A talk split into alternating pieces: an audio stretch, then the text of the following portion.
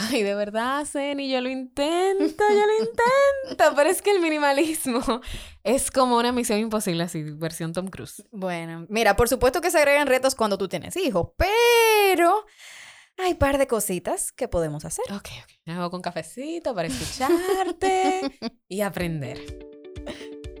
Desde lo más técnico hasta lo más simple, te aterrizamos todos los puntos de vista de una maternidad real. Yo soy Ceni Leiva, actriz, locutora, apasionada del minimalismo y madre de la pequeña Amira. Y yo soy Lynn Glass, madre de dos hermosas criaturas y eterna estudiante de la crianza con respeto. Bienvenidas a Madres Reales Podcast. Hola, hola, hola, una vez más felices de compartir con ustedes este espacio de desahogo y aprendizaje. Nos sentimos sumamente agradecidas y halagadas también eh, por sus lindos comentarios a través de nuestra cuenta de Instagram, Madres Reales Podcast.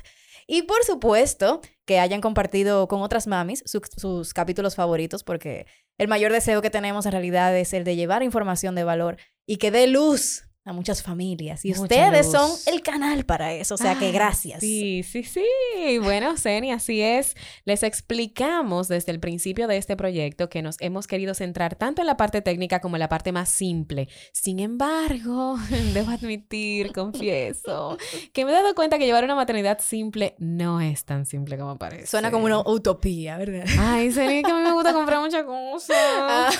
Pero yo sé, Zeni, que tú has implementado el minimalismo en tu vida, te has encontrado encontrado con, con nuevos desafíos, con la llegada de ahora tu nuevo miembro de la familia y por eso quisiera que en este episodio nos cuentes tu experiencia y si es verdad llevar un estilo minimalista con hijos. ¿Es posible? ¿Se puede? Bueno, mira, llevar un estilo minimalista sin hijos es difícil. La gente lo ve como que es algo simple. No, no es simple. Eh, uno deshacerse y lograr desapegarse de cosas es muy complicado. Em, toma mucho tiempo, a veces años, esa depuración. Los otros días tú me estabas diciendo, Zeni, yo estoy, pero de verdad que voy tan lento sacando cosas de mi casa. No te preocupes, es así. No, no, tienes que desesperarte. Hay quienes lo hacen de un golpe, que agarra y, y hacen como si fueran a mudarse, meten todas sus pertenencias en una caja y solamente van sacando lo que van necesitando. Y, y, al final se dan cuenta que en seis meses, como le pasó a uno, a, Joshua, de, de, los dos famosos minimalistas que están ahora en Netflix con sus, eh, sus documentales y sus libros, bueno, pues a uno de ellos le pasó que solamente el 20% de lo que tenía guardado fue lo que utilizó. El otro 80% se quedó en sus cajas. Se quedaron ahí esos artículos y él básicamente casi sin mirarlos los los sacó. Los sacó. Salió de ellos, los donó, los vendió, o sea, ya cada quien decide lo que hace. Pero sí, lo cierto es que esa es nuestra realidad, la, de la mayoría de todos. Nosotros tenemos más que una casa, un almacén de cosas que si tú te pones a hacer un escaneo de cada área, te vas a dar cuenta de que hay muchas que se mantienen ahí por meses sin ser utilizadas. Y tú dices, ¿de verdad vale la pena que yo ocupe este espacio para guardar cosas cuando en realidad quizás no tienen que ser cosas de mucho valor? Es algo que quizás en el momento propicio tú la puedas comprar o puedas pedírsela a alguien porque es para algo muy puntual. Pero señores, hasta para lo más puntual, nosotros guardamos para ese por si acaso. Y así entre por, si, entre por si acaso y por si acaso tenemos almacenes y almacenes de cosas guardadas. Tú tienes toda la razón porque yo suelo guardar cosas en caso de que la vaya a usar. O sea, en caso de, pero el caso nunca llega. Entonces, cuando me pongo a limpiar, yo digo, pero es que si en caso de que eso me pasara, yo ni sabía que la tenía. O sea, yo ni me acordaba que eso estaba aquí. Yo hubiese comprado otra completamente diferente. Una nueva. Exactamente. Me ha pasado. que estaba aquí. Me ha pasado que lo he necesitado, algo que ya yo tenía guardado para esa ocasión, y termino comprándolo. Y me doy cuenta después en una limpieza que veo, ah, pero ya yo lo había comprado esta. O sea que al final ni siquiera lo usamos. Pasa mucho. No es el caso de todos, pero por lo general esa es la norma. Entonces, sí, empecé a aplicar el minimalismo y no te puedo decir que yo apliqué el minimalismo en mi vida y luego vino el reto de los hijos. Fue al revés llegó el reto de ser madre y entonces yo sentí que mi vida se convirtió en un caos a nivel de desorden, porque ya de por sí yo era una persona desordenada. Cuando llega Mira, yo lo que quiero es agregar más cosas en mi vida, porque soy de estas madres también que se volvió loca con su primer embarazo. compró de todo. entraba a una tienda, imagínate, y me fui a Miami a, a ver las cosas que había de bebé y lo, me lo quería llevar todo. Y esta rompita, ya esta batita, ya esta toalla, ya este peluche, ya todo. Además de que todo lo que me vendían, que era supuestamente funcional, y bueno para... Terminaba no, significando nada. y no funcionando. Mira, yo no te puedo explicar, todavía el otro día, Ceni, todas las mantitas que yo saqué de un closet de Eva, que nunca lo utilicé ni siendo bebé, porque ahora en la, en, la cama, por la Asociación de Pediatría Internacional, no se puede tener nada. El colchón y el bebé, ya. Entonces... La manta ya yo no la usé porque no se podía. Y después cuando la podía usar, la niña no la quería. Exacto. Entonces yo duré literalmente tres años con una gaveta llena de mantas cuando pude haber utilizado esa gaveta para otra cosa. Y la saqué toda, la doné y no la utilicé. Entonces, de verdad te quiero preguntar, ¿cómo fue para ti ese proceso? Primero de educarte en lo que era el minimalismo, porque siento que hay que definirlo un poquito, que la gente tal vez no sabe. Tal vez minimalismo no es, vivir con un vaso de agua y ya. no, no, para e, nada. Eso es otra cosa. ¿Y cómo lograste desprenderte de tantas cosas que tal vez para ti en ese momento eran importantes? Bueno, primero, el minimalismo eh, se ajusta para cada quien. Yo no creo que haya una descripción exacta de lo que es el minimalismo más que vivir con menos. Eh, o mejor dicho, vivir con lo esencial. Pero lo esencial para ti no es lo mismo que para mí. Depende también de tu estilo de vida, de tu trabajo, eh, si haces algún deporte específico. O sea, hay cosas que tú vas a querer y que vas a necesitar y que van a aportar realmente a tu vida y a tu estilo de vida que no precisamente me aporten a mí. Entonces, el minimalismo se ajusta a cada quien y yo creo que es más tener una conciencia de qué es lo que te hace feliz, pero de manera genuina. Por eso, hay veces que hay quienes eh, piensan que el minimalismo empieza por una transformación mental y luego viene la física. Yo apuesto mucho a trabajarlo de manera invertida. Yo primero me deshago de muchas cosas, consigo ese desapego para encontrarme conmigo misma y empezar a descubrir qué es lo que realmente me hace feliz. Eso es, ese es el proceso que yo estoy viviendo ahora y todavía me falta desapegarme de muchas cosas y eliminar, o sea, tú entras a mi casa y tú no vas a entender que es una que yo soy minimalista porque todavía tengo un montón de cosas ahí, pero estoy trabajándolo y sobre todo el haber nada más dado pequeños pasos me hizo descubrir muchas cosas de, mí, o sea, interiormente hablando de, lo que yo quiero y entender también el mundo de las compras y el mundo de la, de las, de la publicidad que te vende eh, hasta un pincho como una necesidad en tu vida para hacerte feliz. Claro, porque el neuromarketing, a mí que me encantan las neurociencias, es real. El neuromarketing es hacerte creer a través de una emoción de que eso es algo que tú necesitas. Exacto. Entonces, a nosotras las madres nos venden muchas cosas diciéndonos y apelando a esa emoción de, mira, con esto tu bebé va a dormir más, con esto tu bebé va a aguantar qué sé yo cuánto sin cambiarle el pañal, esta es una fórmula mágica, esta cremita, entonces a veces compramos muchas cosas impulsadas por la emoción, que a veces no son necesarias. No, para ¿Cuáles cosas tú entendiste, Seni, en este proceso? Porque tú lo comenzaste siendo madre. ¿De qué cosas tú te desapegaste? Que tú dijiste, mierda, ¿cuánto dinero yo me hubiese ahorrado si no hubiese comprado esto? Que nunca utilicé. Mira, eh, descubrí que hay cosas que tienen que aprenderse sobre la marcha. Porque primero, cada bebé es diferente. Claro. Y segundo, el estilo de vida de cada quien también es diferente. No es lo mismo la ropa que yo le vaya a comprar al siguiente bebé, donde ya, ya yo experimenté que la mayoría de los vestidos que le regalaron a Mira, yo no se los puse. Ni siquiera para foto. sí, yo le puse uno. Pero, pero esa soy yo. Hay madres que sí le ponen cada una de las ropas que les regalan y, y, si lo disfrutan, pues qué bueno. Aquí no te estamos diciendo, no tengas, eso es un pecado. No tengas 20 lazos, pero si tú usas los 20 lazos. Pero si tú los vas a usar y de verdad te hacen feliz, pues perfecto. La cuestión es hacernos conscientes de qué es lo que realmente vamos a usar y nos va a llenar de felicidad. A mí me llena de felicidad tener gavetas semi vacías, donde es más fácil lavar, organizar, encontrar. Eh, o sea, es mucho más sencillo. Yo prefiero ese estilo que estar llena de cosas. En el caso de, por ejemplo, los juguetes. los famosos juguetes. Los famosos juguetes que no solamente son los que tú compras, sino los que te regalan. Señores, yo, siento que quien se inventó el slime es una persona que no tiene hijos o que odia a las madres. Su santo, no nos regalen el slime, no lo queremos. Muchas veces yo me pongo a pensar, ¿tú sabes qué? Y, y esos niños que viven como en, en, en, el campo, en, no sé, en Somalia, en, que, que no tienen acceso a todos estos super juguetes fabricados de batería y de luces y de colores. ¿Cómo hacen? Y la verdad es que tienen una infancia sumamente feliz porque se, son ingeniosos, inventan con sus propias manos y con los recursos que tienen disponibles sus propios juguetes.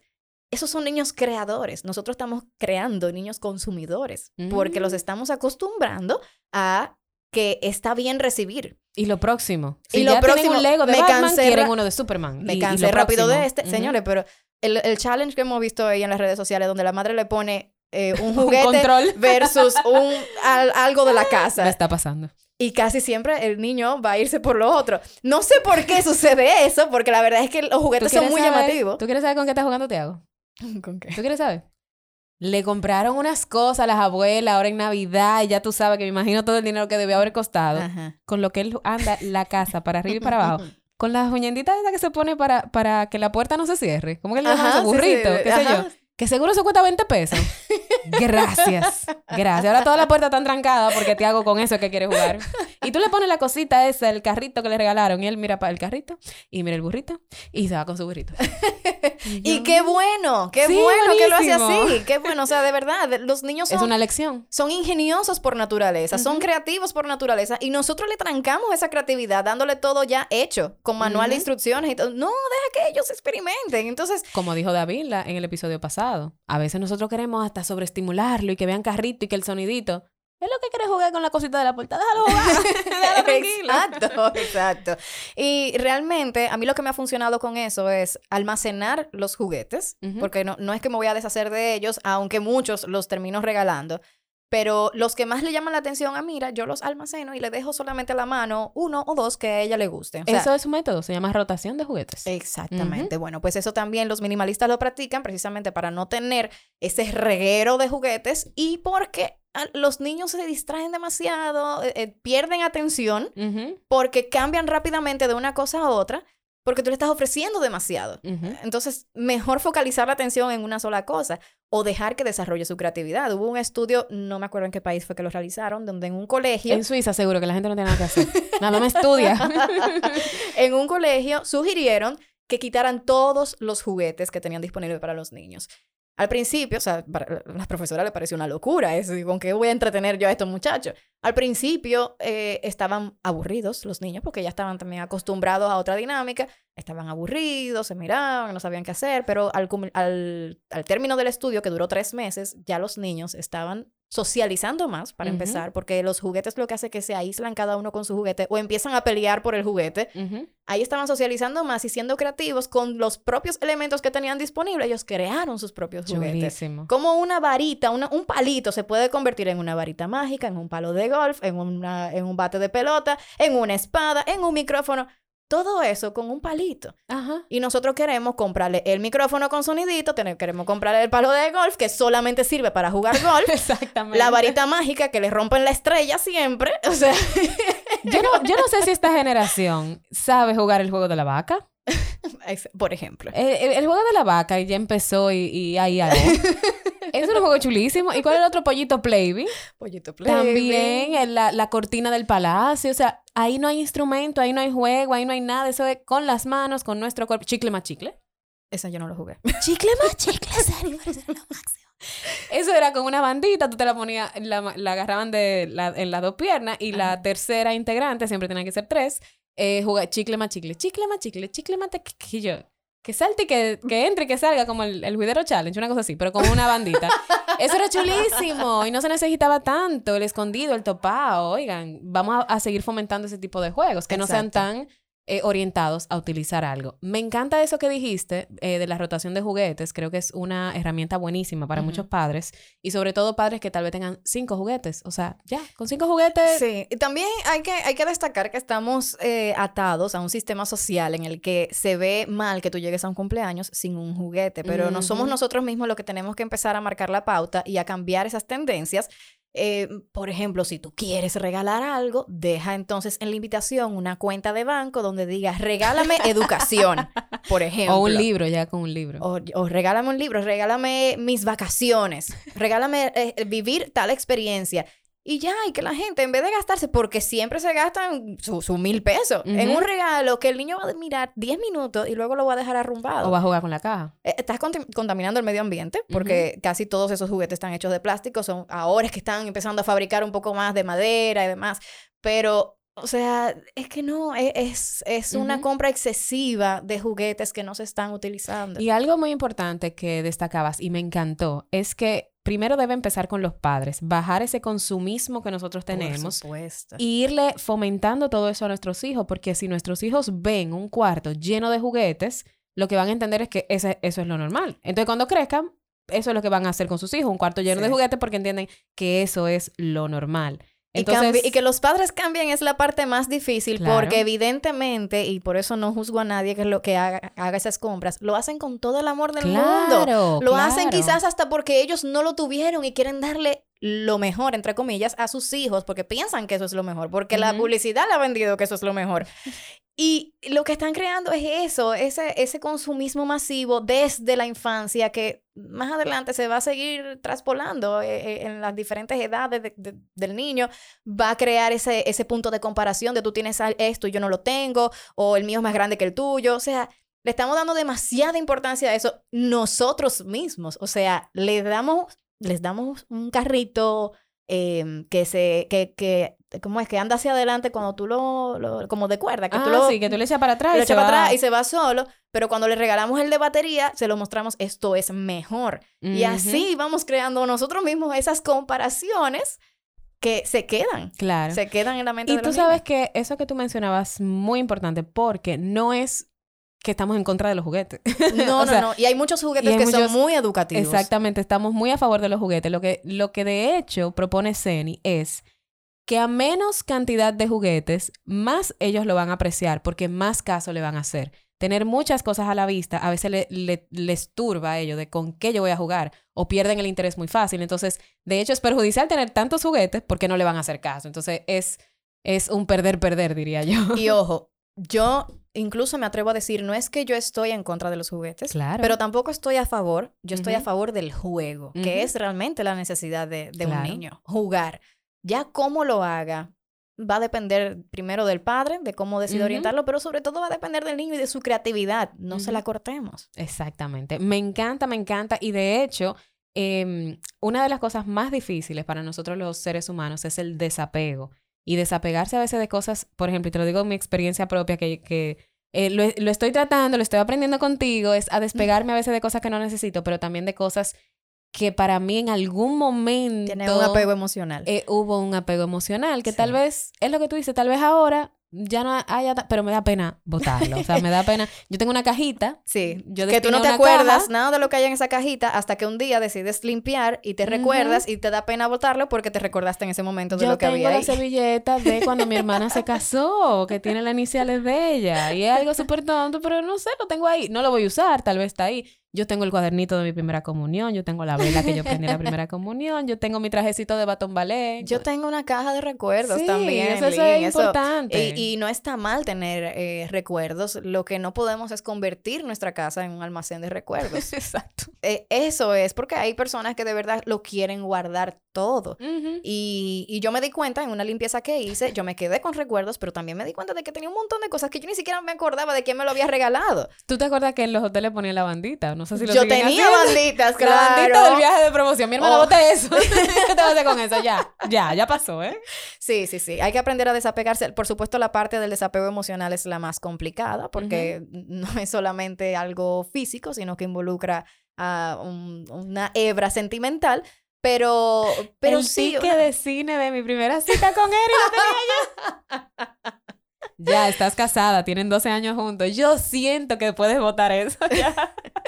Sí, sí, sí, sí. Pero eso es desapegarse, Seni. ¿Cómo, ¿Cómo tú recomiendas a las personas que empiecen? Porque no es ahora que escuchen esto y ahora salgan a votarlo todo. No, claro, ¿Cómo, claro. ¿cómo tú iniciaste? ¿Qué, qué este, ¿Cómo se te hizo más fácil a ti? Inicié por zonas yo no, no hice un, no, como un inventario de todo lo que tenía en mi casa, no, por zonas. Empecé por mi closet, que fue el, realmente el que yo sentía que estaba como explotándose de cosas que yo no estaba usando y no me sentía ni siquiera cómoda con la ropa que yo eh, tenía para mí, no me identificaba con ella y me propuse a que todo lo que entrara en mi closet tenía que ser algo con lo que yo me identificara.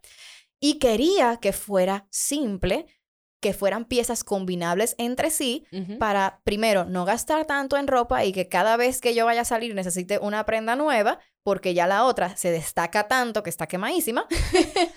Quemada. y, eh, y tener más espacio, porque también uno es, es, muy agradable cuando tú abres tu closet y primero tú identificas ya lo que tú tienes y no es un bollo de ropa que eh, es, difícil tú encontrar tú tienes prenda ahí que ni siquiera te acordabas que estaba. Entonces, eso me pasó cuando yo empecé a sacar mi, mi, ropa, y primero inspirada por Mary Kondo, después Adriana Boscarolo me ayudó bastante en ese proceso. Y, y, fue muy liberador cuando yo vi esas fundas y fundas negras de basura llenas de ropa que, de las cuales yo me liberé. Y la sensación fue tan positiva que empecé a implementarlo en otras áreas de la casa, unas más difíciles que otras, cuando son áreas muy difíciles como la oficina, por ejemplo, o el cuarto de desahogo, que está lleno de quién sabe qué cosas, pues eh, uno destina fragmentos de esa área, una caja, por ejemplo, o una gaveta, mm. un armario. Ese es mi método. Cada quien lo hace a su manera. No, pero está bien porque está. Lo hago así. Tú sabes el paso. Primero, para no frustrarme de que no, no, no, he hecho esto, estoy mal, no soy minimalista. No, no, no. Al paso.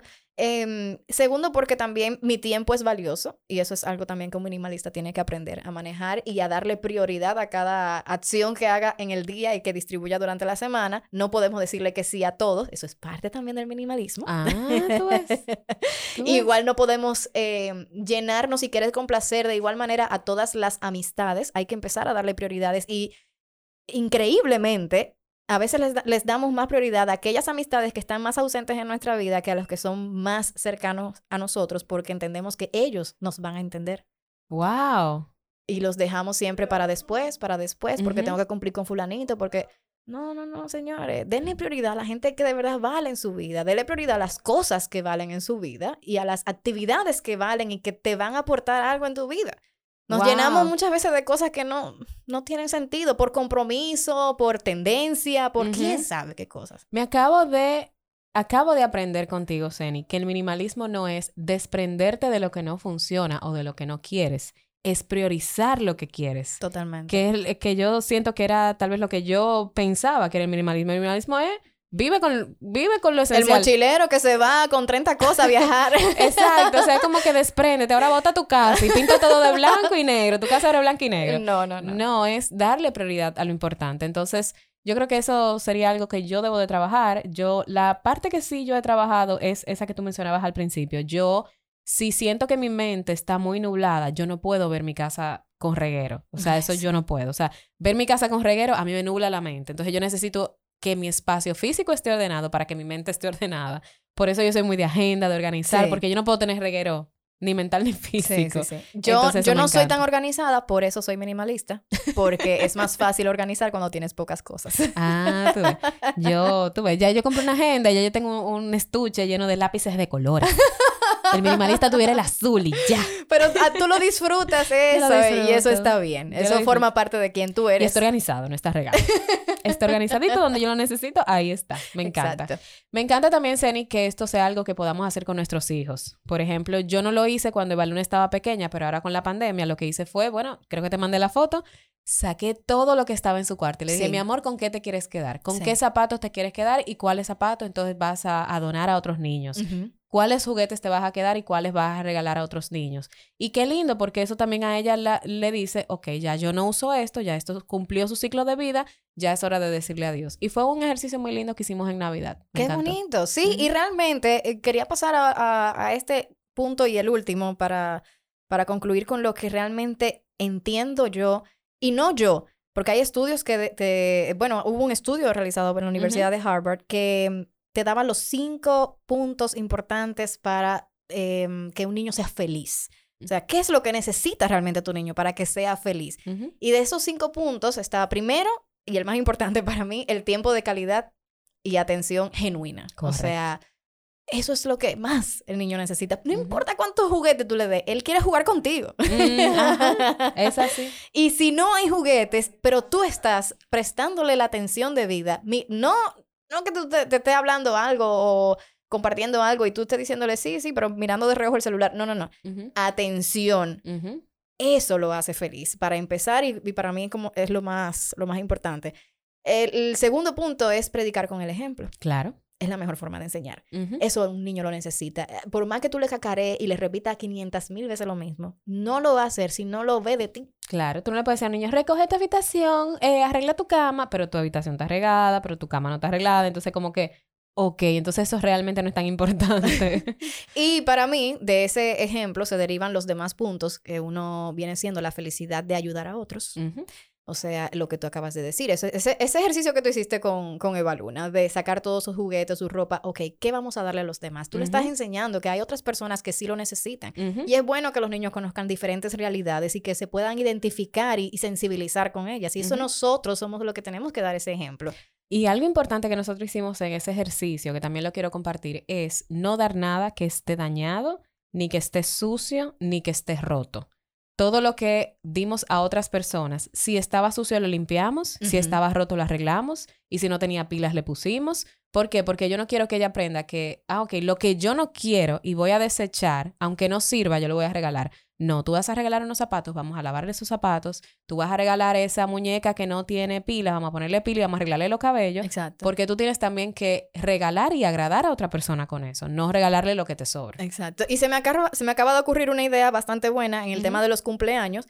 Eh, en vez de poner mm, eh, regálame educación o regálame mis vacaciones, puede ser regálame la oportunidad de regalar y poner ahí mismo la cuenta. Y que ese dinero que entre, mira que, o sea, qué forma tan bonita de celebrar un cumpleaños que después de recaudar, en vez de tener un montón de juguetes nuevos que al final no va a utilizar, que tú puedas recaudar un monto que luego vayan juntos en familia a una ONG, una fundación, con juguetes o con comida o con lo que sea que puedan comprar con ese dinero del cumpleaños y, compartan esa experiencia. El minimalismo se basa mucho en experiencias más que en cosas. Le damos mucha prioridad a lo que nosotros podamos em, vivir y experimentar, que quede en el recuerdo y no en las cosas que podamos tener a las cuales realmente después nos acostumbramos y nos generan exactamente la misma felicidad que teníamos antes de tener esas cosas.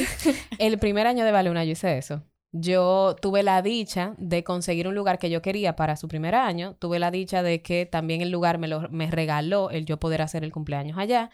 Y yo dije, mira, tú sabes que esto fue un regalo en el, que, en el cual yo no tuve que gastar un dinero extra que yo no podía gastar en ese momento, en el cual estoy reuniendo a muchos familiares.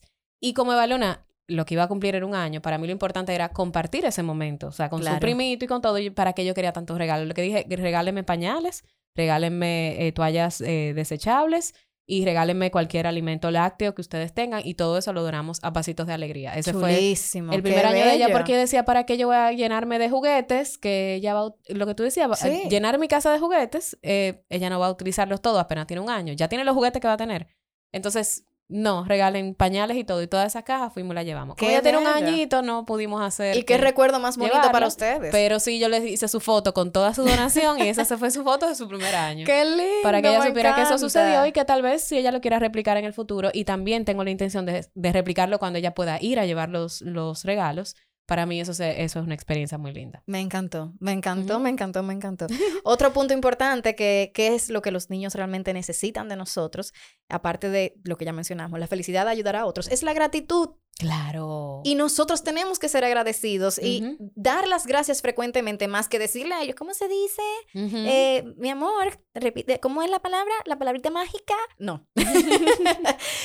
nosotros somos los que tenemos que dar el ejemplo y agradecer al portero, a la persona de servicio, a, la, abuela, a quien sea que, que te aporte algo en tu vida, por más insignificante que parezca. gracias. Gracias por lo que tenemos hoy, gracias por lo que podemos comer, gracias porque tenemos una cama, gracias porque nos estamos bañando, o sea, en una ducha con agua caliente. Qué rico. O sea, son cosas que para ellos incluso son nuevas. Nosotros estamos acostumbrados a ellas, pero para ellos todo esto es nuevo. Tienen que aprender, sobre todo ese momento, a ser agradecidos y nosotros somos los que le tenemos que regalar ese ejemplo de gratitud. Me encanta. Háganlo antes de dormir y cuando van a comer, que, lo, que así que lo hacemos en mi casa, y Luna dice que, y no nos olvidemos del abanico.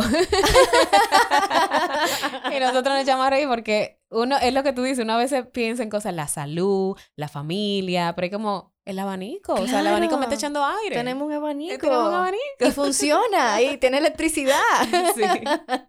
y por último, el quinto punto de este estudio realizado por la Universidad de Harvard, de las cosas que realmente necesitan los niños para ser felices, está la resiliencia, que también la aprenden de nosotros. Eh, muchas veces nosotros lo que hacemos es que frustramos a los niños cuando ellos se encuentran con un problema que para nosotros es insignificante, pero para ellos no. Y entonces nos reímos mira, no puedo hacer tal cosa. Y ese pobre niño frustrado porque es un problema real de su edad. Lo está Entonces, ponernos a, su nivel y el, darle apoyo y enseñarle que los problemas son normales, que pueden pasar y vamos a ver si aprendemos juntos entonces a hacerlo, a cómo resolverlo, pero no es, no es echárselo a los lobos y resuelve tú porque eso es una pendeja. Y mira, algo muy importante con la resiliencia, creo que tú y yo tomamos un curso precisamente eh, sobre esto. No he llegado a, esa, ese, nivel, a ese módulo. encantar. Porque una de las cosas también que, que puede fomentar la resiliencia en los niños es ayudarle a manejar la frustración. Los niños no nacen, y bueno, lo, hablamos la semana pasada sobre el tema de la cognición y todo esto. Los niños no nacen con una capacidad propia de manejar la frustración. Ellos necesitan ser acompañados en este proceso. Un niño un niño nace egocéntrico y es la realidad, nace egocéntrico porque entiende que el mundo gira alrededor de él.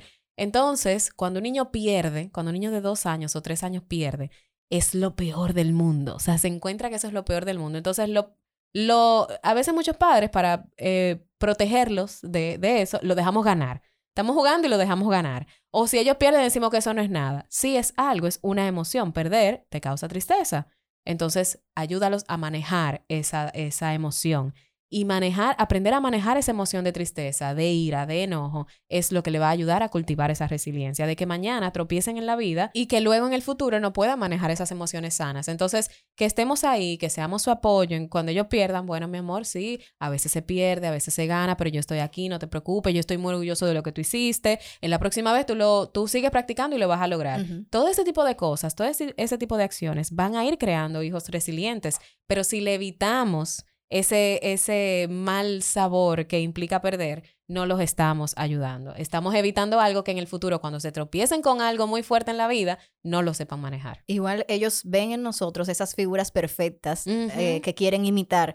Y por eso también ahí entra el ejemplo que es muy importante. Nosotros también nos equivocamos y que ellos vean que esas figuras importantes y ejemplares que ellos siguen también cometen sus equivocaciones, pero les enseñamos cómo las superamos. O sea, le contamos nuestras historias también. Eso les va a servir y igualmente cuando nos equivocamos en el camino, se lo decimos, mira, papi, mami, se equivocaron, perdónanos, no hicimos bien en caso de que haya sido... O sea, e, esa humildad, ese reconocimiento y ese eh, de, eh, de, o sea, sí, soy, soy humano y cometo mis errores y no, en la vida también hay circunstancias que no, no siempre van a ser favorables a los planes que yo había pautado. Entonces, explicarles eso, aunque quizás haya una, estén en una edad que no lo entiendan, pero aún así, verbalizarlo, explicárselo y darlo a conocer con el ejemplo, es sumamente importante. Bueno, pues Zeni, yo he aprendido, yo personalmente he aprendido ¿Ah? muchísimo, me encanta, me encanta.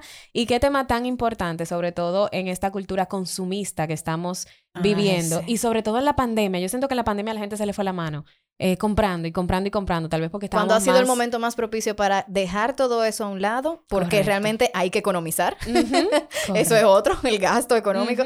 Y, y, y, era, y es el momento más importante para uno unirse como familia, conocernos mejor y, poner en práctica todas estas cosas. Excelente, pues me ha encantado. Muchísimas gracias por traer este tema a la mesa y gracias a ustedes por la sintonía. Nosotras desde aquí grabando con todos los protocolos de salud y de seguridad en nuestro espacio en Spacecast Studio, donde este podcast es grabado y editado para que suene así tan pristino como ustedes lo reciben del otro lado, en su móvil, en la computadora, donde sea que ustedes nos escuchen. Así lo reciben gracias a Spacecast Studio. Así que gracias chicos y nosotras nos despedimos. Recuerden que a través de Madres Reales Podcast en las redes sociales pueden ustedes seguirnos, estar al tanto de todos los episodios y por supuesto sugerir cualquier tema que quisieran que tratemos. bueno, pues nos estaremos escuchando el próximo martes y si te gustó este episodio, pues compártelo. Sí. Este y cualquiera de los que ya hemos sacado. Y suscríbete también, suscríbete o déjanos un rating ahí para saber qué te ha gustado. Chao. Bye.